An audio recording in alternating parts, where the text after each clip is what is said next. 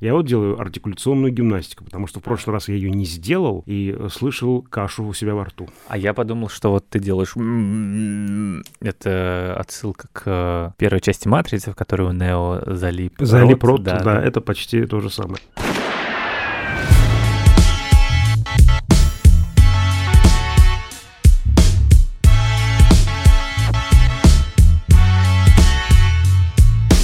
Всем привет! Это подкаст Кинопоиска крупным планом. Меня зовут Дауля Джинайдаров, я редактор видео и подкастов Кинопоиска. А я Всеволод Коршунов, киновед и куратор курса «Практическая кинокритика» в Московской школе кино. Каждую неделю мы со Всеволодом обсуждаем новинки проката, кинотеатрального и цифрового.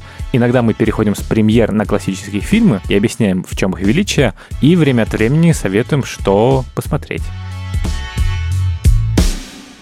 Для начала хочу напомнить нашим слушателям, что мы на новогодних каникулах выпустим эпизод про Гарри Поттера и хотим включить в него ваши аудиоистории, отзывы о том, почему вы любите или ненавидите эти фильмы и почему Гарри Поттер стал главным новогодним кино во всем мире. Записать надо будет через бот в Телеграме, ссылка на него и все инструкции есть в описании. Не пропустите этот эпизод, э, потому что кажется, что все Влад не очень хочет смотреть все 8 фильмов про Гарри Поттера, и, возможно, придется заполнять эфир именно вашими голосовыми сообщениями. Да, тем более, что все вот вообще грозится отменить новогодние каникулы, как обычно, сорвать Новый год, растопить Снегурочку, сжечь э, на костре Деда Мороза и уничтожить все подарки. Точнее, забрать их себе, конечно, но сделать вид, что уничтожить. Да, Коршу Нинч. Важное добавление – дедлайн для посылки всех голосовых сообщений 25 декабря. Присылайте к этой дате, чтобы мы успели все отслушать. А сегодня мы обсудим другую культовую франшизу, не менее популярную и известную, чем франшиза о Гарри Поттере. Мы поговорим о четвертом фильме из вселенной Матрицы. Я говорю про Матрицу Воскрешения Ланы Вачовски.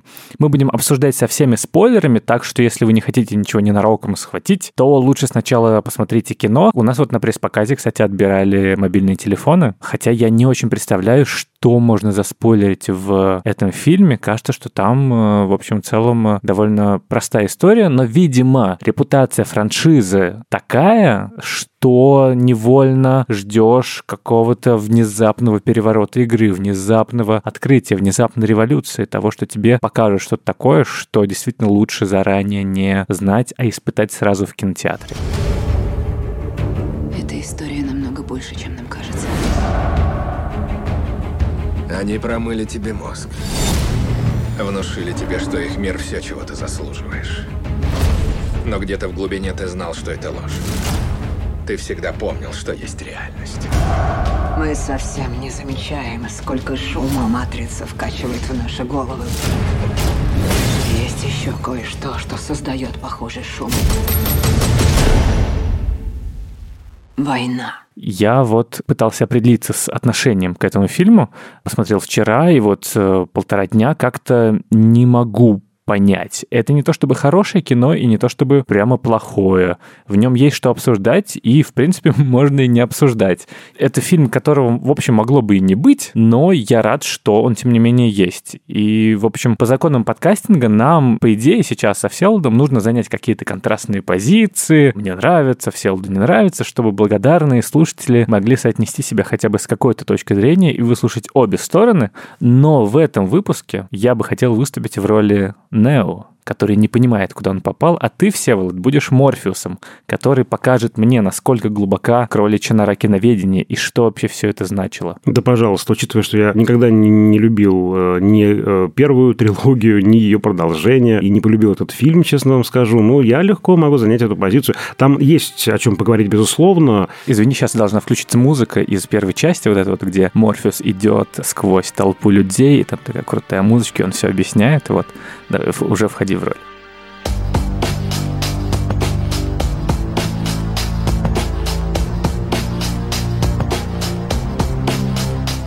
Я хотел бы начать с маленького мемуара, потому что для меня «Матрица» тесно связана с теорией литературы, потому что был курс, наверное, четвертый или пятый, мы, наконец, доползли до постмодернизма, и вот, значит, пришло время сдавать какой-то экзамен страшный по теории литературы, где был, конечно, большой-большой-большой блок вопросов про постмодернизм. И вдруг ко мне прибегает одна моя знакомая и говорит, вышел фильм, который объясняет постмодернизм круче профессора Кузьмичева, круче, чем на лекциях Кузьмичева, все понятно, прямо идите, и все будет ясно. Естественно, я пошел. Не скажу, что фильм объясняет эстетику постмодернизма и его философию лучше профессора Кузьмичева, но кое-что мне стало понятно. Это в каком-то смысле постмодернизм для простых душ. Вот есть такая формула у Эрика Бентли. Мелодрама – это трагедия для простых душ, и «Матрица» – это вот постмодернизм для простых душ. То есть здесь, с одной стороны, есть мир как знаковая система, мы все буквы, знаки в каком-то тексте, и не мы его авторы, Здесь флюидная такая размытая граница между реальным и реальным, правдой и ложью,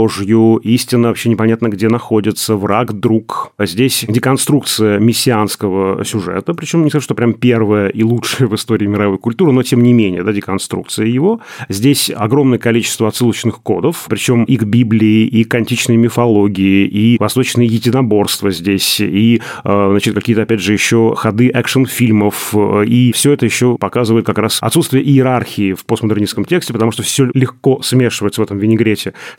Совсем нет как бы жесткой оппозиции высокого и низкого, все перемешалось, все склеилось. И вот вам, пожалуйста, я думаю, главные постулаты постмодернизма здесь есть, и даже есть, собственно говоря, Бодрияр, книжечка. Да, кстати, я вычитал, что Бодрияр был недоволен фильмом и сказал, что эти Вачовски все перепутали и исказили, и он не то имел в виду. Слушай, ну я на самом деле поклонник первой части, думаю, что как и очень много наших слушателей и вообще людей по всему миру. Не очень принимаю, наверное, вторую и третью, но первая часть, я ее пересмотрел, на самом деле, недавно, и я поразился тому, насколько это до сих пор актуальное и крутое кино на всех уровнях. То есть это работает и как боевик с крутыми экшн-сценами, и как история просто драматургически выстроена, и как вот как раз все эти христианские аллюзии, что Нео умирает и воскресает в финале, и как действительно киноинтерпретация всех этих философских концепций. И тут еще очень важна эта тема очень, ну, прям такая магистральная для американского, особенно независимого кино, человек versus система, uh-huh. именно на стороне человека, и повстанцы как раз должны сломать систему, или, по крайней мере, выйти из нее, помочь людям выйти из нее. Тоже очень такой, как бы, понятный сюжет, затрагивающий. Но, кстати, меня тоже впечатлила первая «Матрица». Я, когда говорю, что я не большой поклонник, это значит, что это, ну, не Иван Грозный, простите, ну, да? Не Иван Грозный, Ну, а да? что Иван Грозный, кроме Ивана Грозного? Вот именно. Разве что вторая серия Ивана Грозного. Так вот, а я к тому, что это впечатляет. «Матрица» впечатляет. Я помню, я был, конечно, заворожен этим опять же, это вот действительно невиданный по тем временам экшен, этот вот, значит, bullet time, да, это вот, значит, эти слоумо совершенно невероятные. Да, просто, скажем так, я не очень большой поклонник такого кино, но фильм, безусловно, потрясает, да, он завораживает. А главное, он не только вот рассказывает как-то очень просто про все философские концепции, про идею солипсизма того, что вот этот весь субъективный идеализм, что весь мир вокруг нас иллюзии, и мы действительно не можем понять, и до сих пор не то чтобы могут быть доказательства того, что мы на самом деле не в матрице живем. Ты комплекс моих ощущений. Я сейчас закрою глаза, и Даулет исчезнет. Я сейчас это сделал, и не студии, ни микрофона, голос. ни тебя. А я сейчас уши тоже закрою и прошу выключить твой голос из наушников, и ты исчезнешь. Все вот это... комплекс моих ощущений, Понятно. Даулет. Смирись с этим, пожалуйста. Ты часто так делаешь, все? Всегда. Ты отключаешься, когда я говорю? Все время. А ты не понял, что я так все время записываю подкаст, чтобы не сойти с какой-то своей волны, понимаешь? А ты меня все время сбиваешь своими этими мыслями умными первая матрица, например, еще работает на уровне соотношения реального мира и компьютерного мира. Вот эта вот вся виртуальная реальность, в которой мы все сейчас так или иначе живем. Извини, это очень важно, что тогда, например, мы многие, ну вот, не знаю, мои ровесники только-только вообще получили доступ к компьютерам, да, у меня еще не было своего компьютера, я там, помню, приходил на работу, в редакцию, там, диплом печатал, даже у друзей у кого-то, и мы только-только начинали общаться, все эти аськи, все эти форумы только-только приходили в наш мир, и это, правда, было невероятно невероятно актуальным. Да, ох, Аська, я застал, я застал 2007 год. Сколько Прям тебе на было пике лет? было. Мне было 15 лет, я переписывался. Неужели Аська такая была долгая у нее история? Да, да, они потом просто прошляпили приход мобильных телефонов, и в итоге сейчас уже никто из молодого поколения не узнает вот этот вот э, звук прихода сообщения. Я помню, что почему-то это страшно увлекло. Я сижу в Останкине, в нашей э, редакции, это был 2002, 2003, 2004 год, наверное, вот это время примерно, и почему-то мы с друзьями общаемся на каком-то, то ли форум это был, что-то такое. В общем, можно было взять любое имя, представиться кем угодно. Я представился девушкой 20, по-моему, 5 лет, и ко мне пристал какой-то, ну, вот стал со мной переписываться э, человек с ником, как сейчас помню, бандит 125. Я думаю, что ему было лет, я не знаю, как тебе 13. Возможно, это был ты, кстати, до лет. А, в общем, короче, бандит 125, и я ему, значит, там крутил, а, значит, вертел им, как хотел, а, бедным ребенком. В общем, если вы человек, у которого был ник бандит 125, и вас бросила виртуальная девушка, простите меня, пожалуйста. Пишите. Я, я больше так не буду. Пишите на почту подкаст собаки. Вы найдете со Всеволодом, и мы встретимся в программе «Жди меня».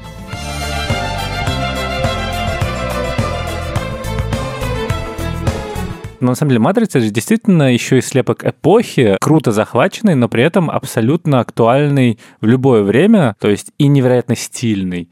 Не только с точки зрения того, какие там костюмы все эти солнцезащитные Черные очки, плащики, да. да, но и с точки зрения киноязыка, который в общем целом, он одновременно модный, и в то же время он вневременной. Он одновременно бодрый, то есть там все эти экспозиции, довольно длинные и сложные, они как-то так умудряются проявиться на экране так, чтобы ты не заскучал. И вот условный монтаж того, как Морфеус рассказывает про то, что такое матрица, это же какой-то хай-класс монтажа, ритма. И на самом деле в этот момент у тебя, как у зрителя, тоже взрывается мозг. Человеческое тело создает биоэлектричество больше, чем аккумулятор 120 вольт плюс 6300 калорий тепла. В сочетании с термоядерной энергией машинам хватает с избытком. Что такое матрица? Матрица – это мир грез, порожденный компьютером, созданный, чтобы подчинить нас. Сделать из нас всего лишь это – ну, вот по поводу, кстати, вневременного киноязыка я бы, наверное, не согласился, потому что я вот сегодня смотрел, я прямо только что пришел э, из э, кинотеатра на запись, и вот э, я, к сожалению, страдал при просмотре фильма, и одним из предметов моих страданий были все эти слоумо, все эти bullet time, да, и так далее. В смысле, ты пришел с первой матрицы? Нет-нет, я пришел с сегодняшней Ага, да, да. нашей четвертой матрицы, где киноязык во многом дублирует то, что Да, да, было ага. в первой матрице. Я это имею в виду, что вот в контексте четвертой матрицы все эти новаторские Ага. приемы из первой выглядят невероятно архаично, невероятно старомодно и, увы, утомительно. Ну, хорошо, показал ты нам, ладно, вот это. Окей, мы ностальгически всхлипнули, вспомнили. Но ты строишь на этом весь фильм, и я прям вот истрадался. Ну, раз уж мы переходим уже к обсуждению четвертой части, мне кажется, что как раз она менее изобретательно придумана и менее манерно придумана, чем первая часть, потому что в первой части ты помнишь все эти под музыку перестрелки, вот это вот монтажные фразы, когда камера крутится, звенит телефон, и эта сцена как бы переход из реального мира в матрицу, невероятно стильно сделанная.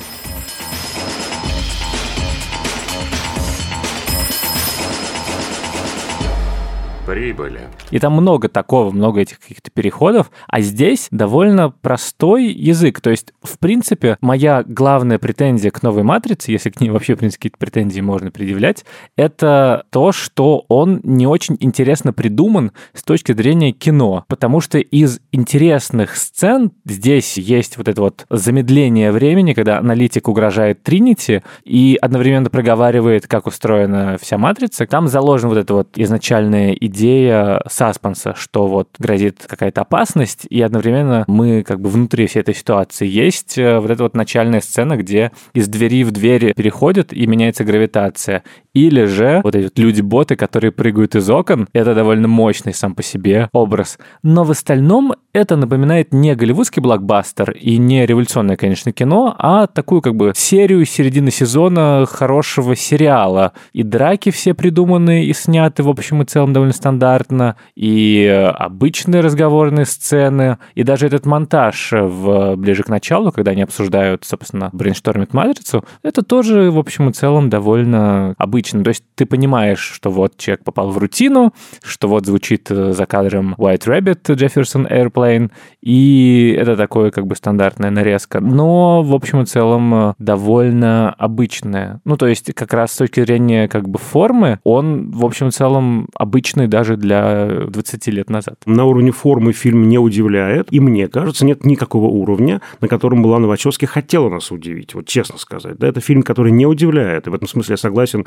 спойлеры, не спойлеры, он берет другим, как бы совсем не этими... Не новыми идеями. Не да. новыми идеями, да, это даже это звучит немножко издевательски по отношению к самой Лане, да, когда там во время этого мозгового штурма девушка из отдела маркетинга, как я понимаю, говорит оригинальность и свежесть, новизна. Вот помните эти слова при обсуждении вот четвертой новой, части, новой части. Да, франшизы, да, да. И вот здесь, мне кажется, нет, конечно, ни оригинальности, ни свежести, новизны. И, собственно говоря, сам сюжет фильма буквально возвращает, опрокидывает нас в первую часть. Мы фактически видим там эти повторы. Они действительно многократно проговорены в буквальном смысле. Эффект дежавю. Мы знаем, что... Э, то есть это не случайно. Лана проговаривается неоднократно на разных уровнях сюжета, что это все вам кажется знакомым, и персонажам кажется знакомым. И это вот сейчас вы видите красную и синюю таблеточки, только теперь Морфеусу их дают, а не Морфеус их дает кому-то. Ничего, это как бы маленькое изменение уже старого знакомого сюжета. И главное, мне кажется, сила этого фильма как раз вот в ностальгии. Это такое классическое ностальгическое кино по там, моим, условно говоря, 23 годам или там скольки, когда я это впервые посмотрел. Ну да, с одной стороны, Лана Вачовски, конечно, иронически подходит к наследию, к франшизе. Там очень много шуточек про старую матрицу, я думаю, на которой все очень сильно будут в зале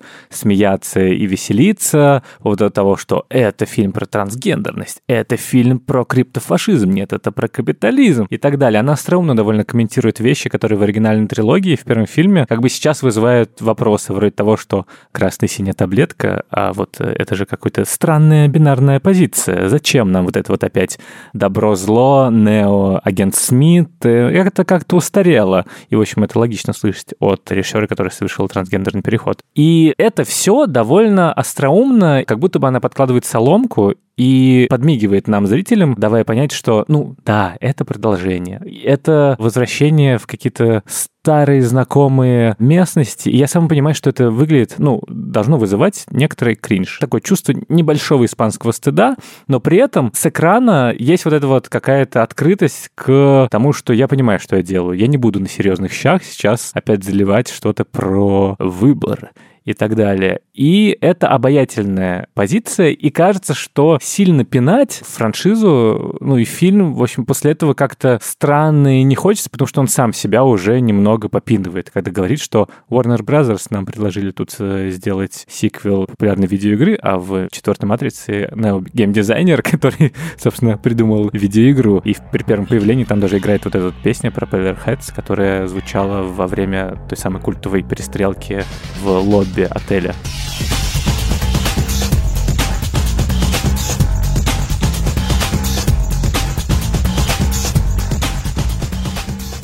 Вот я считаю, что это как раз тоже такая немножко нечестная игра.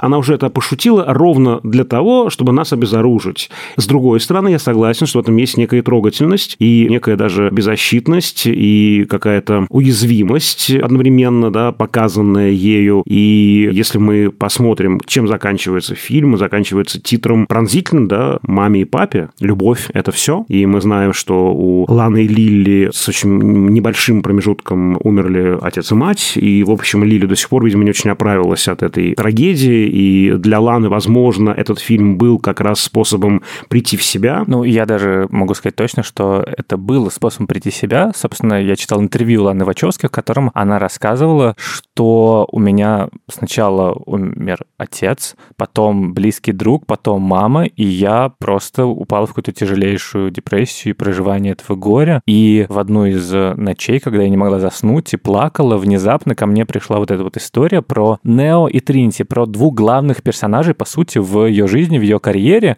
И она как-то начала это придумывать, и в итоге творчество, творческий процесс стал такой терапией, потому что в жизни она не может вернуть своих родителей, но в кино она может воскресить хотя бы Нео и Тринити и дать им какое-то счастье, какое-то завершение, чтобы они были вместе, чтобы они не умерли в конце третьей части оба, а чтобы они жили, нашли друг друга. И когда ты это знаешь, и с этой перспективы смотришь кино, то тут совсем как-то не хочется ерничать и говорить, что вот, это какая-то ностальгическая шарманка корпоративная Warner Бразеровская, что не хотели поэксплуатировать знакомые образы, ничего нового придумать не могут. Конечно. На фанатах заработать, да, естественно. Конечно, с точки зрения условных HBO Max и Warner Bros. это ровно так и есть, просто потому что они не хотят вкладывать в что-то новое, а на «Матрицу» точно пойдут. Но, с другой стороны, они же дали полную свободу, и, в общем, в целом, это такая большая художница, она делает, что хочет. И если кино помогло справиться с горем, с тяжелейшим горем хотя бы одному человеку, то, в общем, уже нет вопросов, почему этот фильм существует. Тут, мне кажется, действительно главный герой фильма не Нео, не Тринити, который оказывается как раз главным э, действователем по факту, да,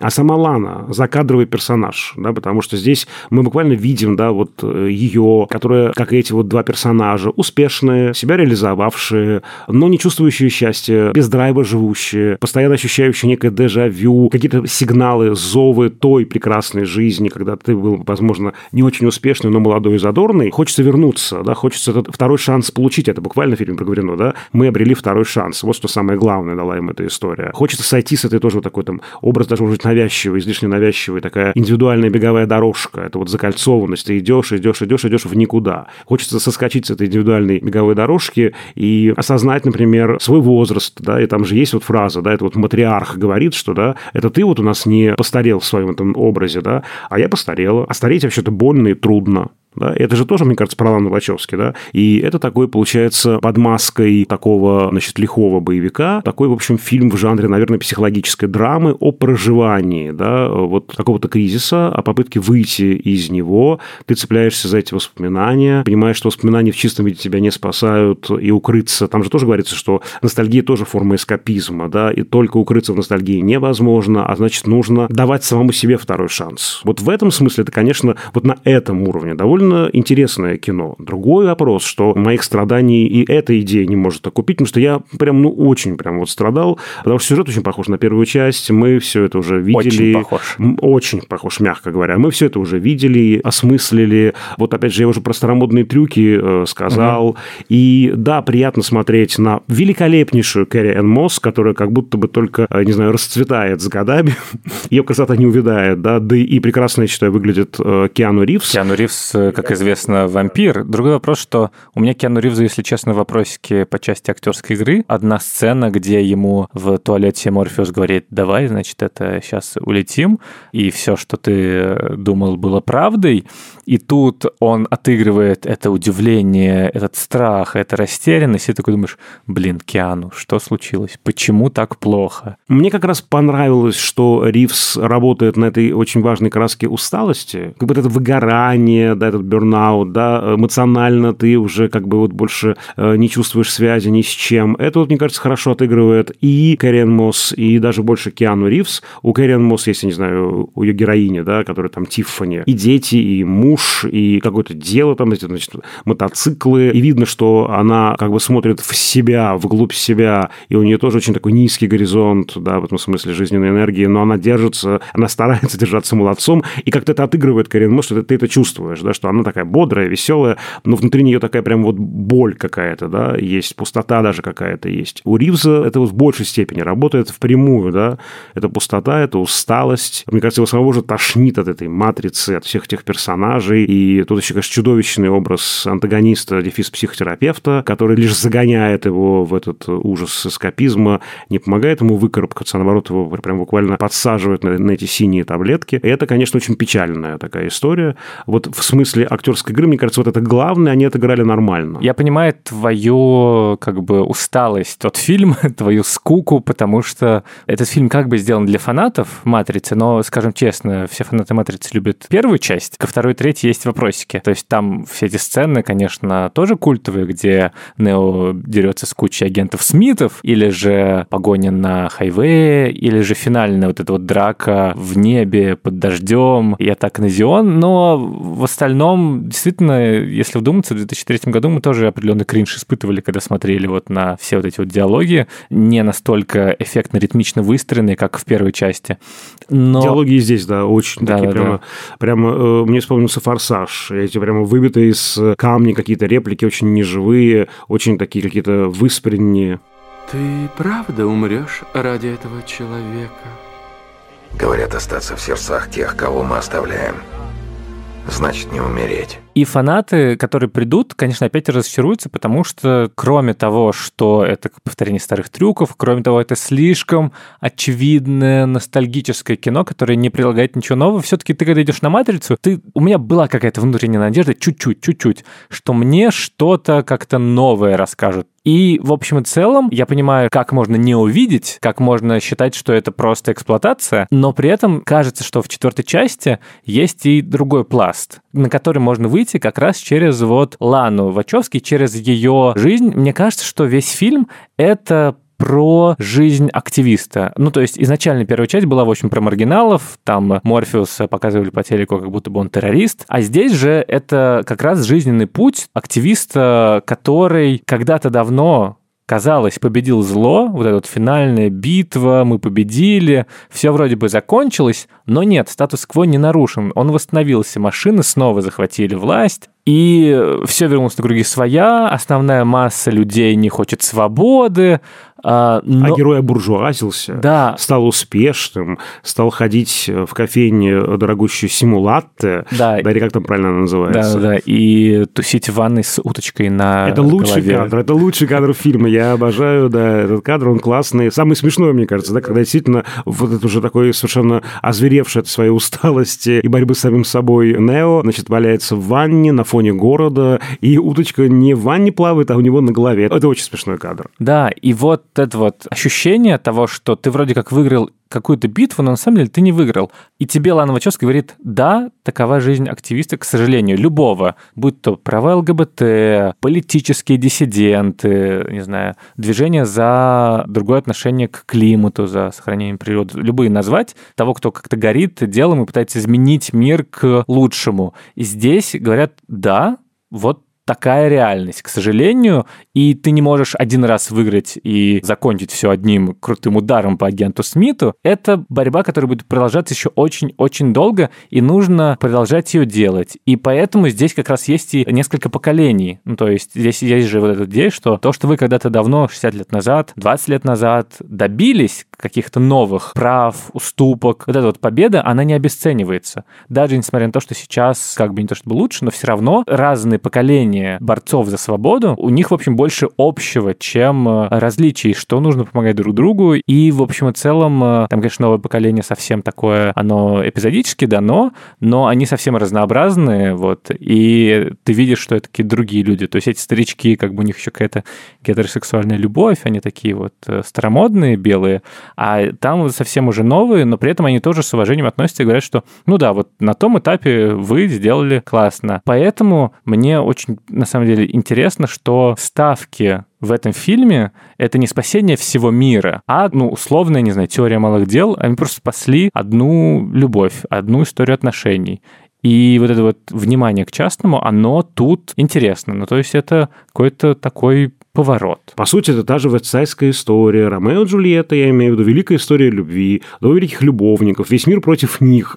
И вот здесь еще даже на этом уровне дежавю. Да, это я согласен, что действительно здесь, наверное, самое ценное находится на уровне этого частного и малого. Моя бы идеальная матрица была бы, если бы вычесть оттуда весь экшен и вот эту историю про выгоревшего активиста, да, прямо рассказать. Вот не пряча это в подтекст, а прямо. Мне кажется, была бы очень интересная и важная и своевременная драма. А я бы еще, знаешь, о чем сказал? Мне показалась очень важной фраза вот как раз э, уже на Ио, да, вот на этом как бы ну, новом городе, да, как бы новый Зион такой получается, да. Там в чем дело-то? Нео удивляется, что машины, они дружат с людьми, люди дружат с машинами. Какой-то ужас такой вообще, какой-то оппортунизм. Да что это вообще такое за странная вылазка врагов? А ему объясняют, что это раньше было либо мы, либо они. А теперь мы живем в другом мире. И Ио построен по другому принципу. Не или, а и. И мы, и они. Небинарный мир. «Матрица 4» — это, в общем и целом, было как будто бы делом времени, пока возродят эту сверхпопулярную франшизу. Возможно, там были какие-то замуты с правами. Если Вачовски бы не согласились, то ничего бы не случилось. Но кажется, что уже мало осталось каких-то франшиз, к которым бы не вернулись. Ну, то есть, условно, этот год, например, это просто какой-то реюнион друзей, «Секс в большом городе» заново, «Клан Сопрано» вышел приквел, «Декстер» вернулся. И кажется, что осталось, на самом деле, очень немного франшиз, которые еще можно гальванизировать, которым еще можно пустить ток, чтобы они подрыгались, и из них выпало некоторое количество денег. Какие бы ты хотел франшизы возобновить и каким образом? Я бы, конечно, хотел возродить... Э, Ивана Грозного, я понимаю, да, да. Лучшая франшиза всех третья времен. серия, четвертая серия, пятая серия. Иван Грозный versus Малютов Скуратов. Нет. Лучший кроссовер Иван Грозный против Александра Невского. Финальная битва. Нет, я такое не хочу. Нет, лучше там, не знаю, какой-нибудь спин Владимир Старецкий, ранние годы. Ну, мало, конечно, соберет, мало это на стримингах выпустишь. Или. Иван Грозный и царица Анастасия. История любви. Понятно, это ромком для Да, или- телеканала «Домашний». Или приквел, да, э, значит, «Трудное детство Ефросинии Старецкой», например. Думаю, что Кинопоиск э, заинтересуется. А еще бы мне хотелось франшизу, например, трилогия о Максиме, чтобы у Максима, которого сыграл Борис Черков, в этой трилогии Козинцева и Трауберга были новые приключения. 30-х годов, да. 30-х годов. Ты, конечно, все вспоминаешь. Вот есть, э, например, «Назад в будущее», которые не возродят, но интересно там было... Это должна быть короткометражка, на самом деле. Марти Макфлай и Дог Браун прилетают на машине времени 2020 такие смотрят, ой, не, и остаются жить в 80-х. Я придумал, кстати, гениальную свою самую любимую франшизу. Это, конечно, не франшиза в полной мере, но пусть бы Антониони снял не трилогию, а прямо, я не знаю, там гигантский цикл э, некоммуникабельности из многих-многих фильмов, чтобы там была всегда Моника Витти. Но, к сожалению, это не вполне возможно. А вот, например, снять продолжение «Челюстей», кстати, давно не было. Ну, то есть там же какое-то огромное количество частей выходило, а вот уже довольно долго не происходит. Мне кажется, должна быть часть, которой в заливе появляется акула внезапно, и все таки о боже мой, акула, но из-за того, что вода слишком загрязнена, то в итоге все спасают эту акулу. И она Ой, оказывается история. доброй. Да, да, Ой, да. Это какая такой, освободите Вилли немного. Травоядная акула. Да, да.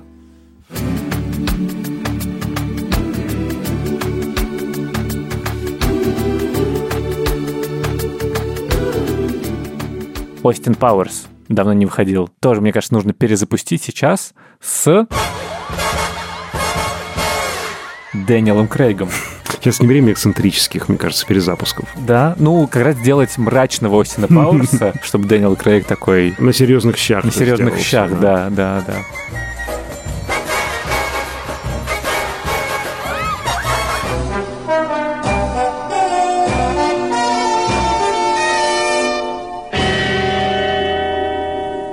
А я бы «Гости из будущего», это, конечно, тоже не франшиза в чистом виде, это сериал, но я бы продолжение «Гости из будущего» посмотрел. Прилетает Алиса Селезнева из коммунизма, ошиблась нечаянно там в 2021 год, а уже ни Ленина, ни пионеров. Интересно, она ли этот наш мир циничный переделает или циничный мир как бы сделает ее там, я не знаю, какой-нибудь разбитной такой девчонкой? Да, и на финальных титрах должна играть новая версия «Прекрасная далека», которую споет Noise MC. Да нормально, да, мне нравится. Прекрасное Все как у людей. Короче, мне кажется, что много еще есть франшиз, которые нужно возродить. «Крестный отец», «Веселье на крестинах». Крестный отец. И придет нам конец. Да, ладно, все, ты уже пошел в стихотворную форму. Хотя мне кажется, что если бы российские прокатчики адаптировали, то они бы именно так и Я сделали. уверен в этом, да. Да. Конечно, есть честные жанровые развлечения, и когда нужно, чтобы люди пошли в кино, то, конечно, нужно какое-то знакомое имя, типа, не знаю, «Юрский период». И там, в общем, в целом такой боевик, ни на что не претендующий, но вместе с тем он тоже должен быть, потому что в кино-то люди ходят на такие фильмы.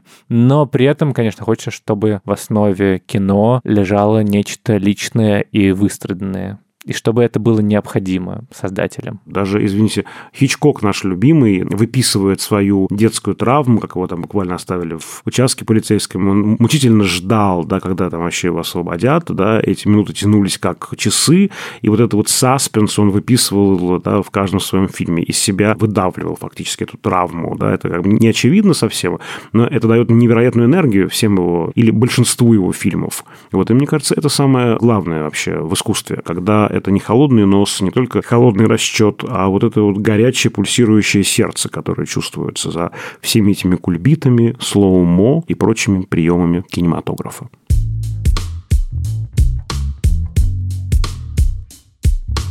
На этом мы заканчиваем наш выпуск. В следующем мы подведем итоги этого года, расскажем о каких-то главных трендах, о том, какой вообще основной сюжет у 2021 был с точки зрения кино, что изменилось в индустрии, на что стоит обратить внимание, и заодно, конечно, посоветуем какие-то фильмы, которые для нас стали, ну, можно сказать, главными открытиями в этом календарном году. С вами были Давлет Джинайдаров, и Всеволод Коршунов. Напомню, что на нас можно подписаться в Apple Podcasts, Яндекс Музыки, Castbox, Spotify. Мы очень ждем ваши отзывы, оценки и пожелания о том, какие темы вам бы хотелось услышать в нашем подкасте крупным планом. Да, вы можете ставить сердечки в Яндекс Музыке. Таким образом вы подпишетесь на наш подкаст, и вам будут приходить уведомления о новых эпизодах. А в Apple Podcasts можно ставить 5 звездочек, например, и оставлять отзывы, что вам нравится, какие темы темы вы бы хотели услышать. Мы всегда очень ждем эти отзывы. Кажется, что их меньше, чем у других подкастов. И хочется всегда какой-то обратной связи, приятных слов в минуты душевного раздрая, когда как-то одиноко, и ты лежишь в ванной с уточкой на голове. Чем еще заняться, как не почитать приятные отзывы о своей работе в Apple Podcast. Правда, все вот? Да, я ровно это и делаю всегда. А еще пишите нам письма на почту подкаст собакакинопоиск.ру. А над этим эпизодом работали звукорежиссер Лера Вера Кусто и продюсер Женя Молодцова. До скорых встреч. До свидания.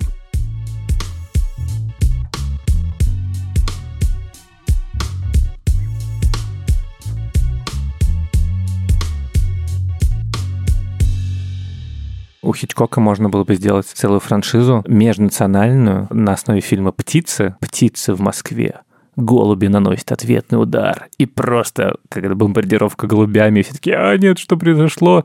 И в финале оживают статуи Ленина по всей Москве и дают отпор птицам. Ленин, Пушкин, э, Тимирязев, э, Гоголь. рабочие колхозницы, все наносят ответный удар. Прекрасно, мне кажется, кино. Я думал, что это мог бы снять Владимир Меньшов. «Любовь и голуби 2». Не «Любовь и не голуби».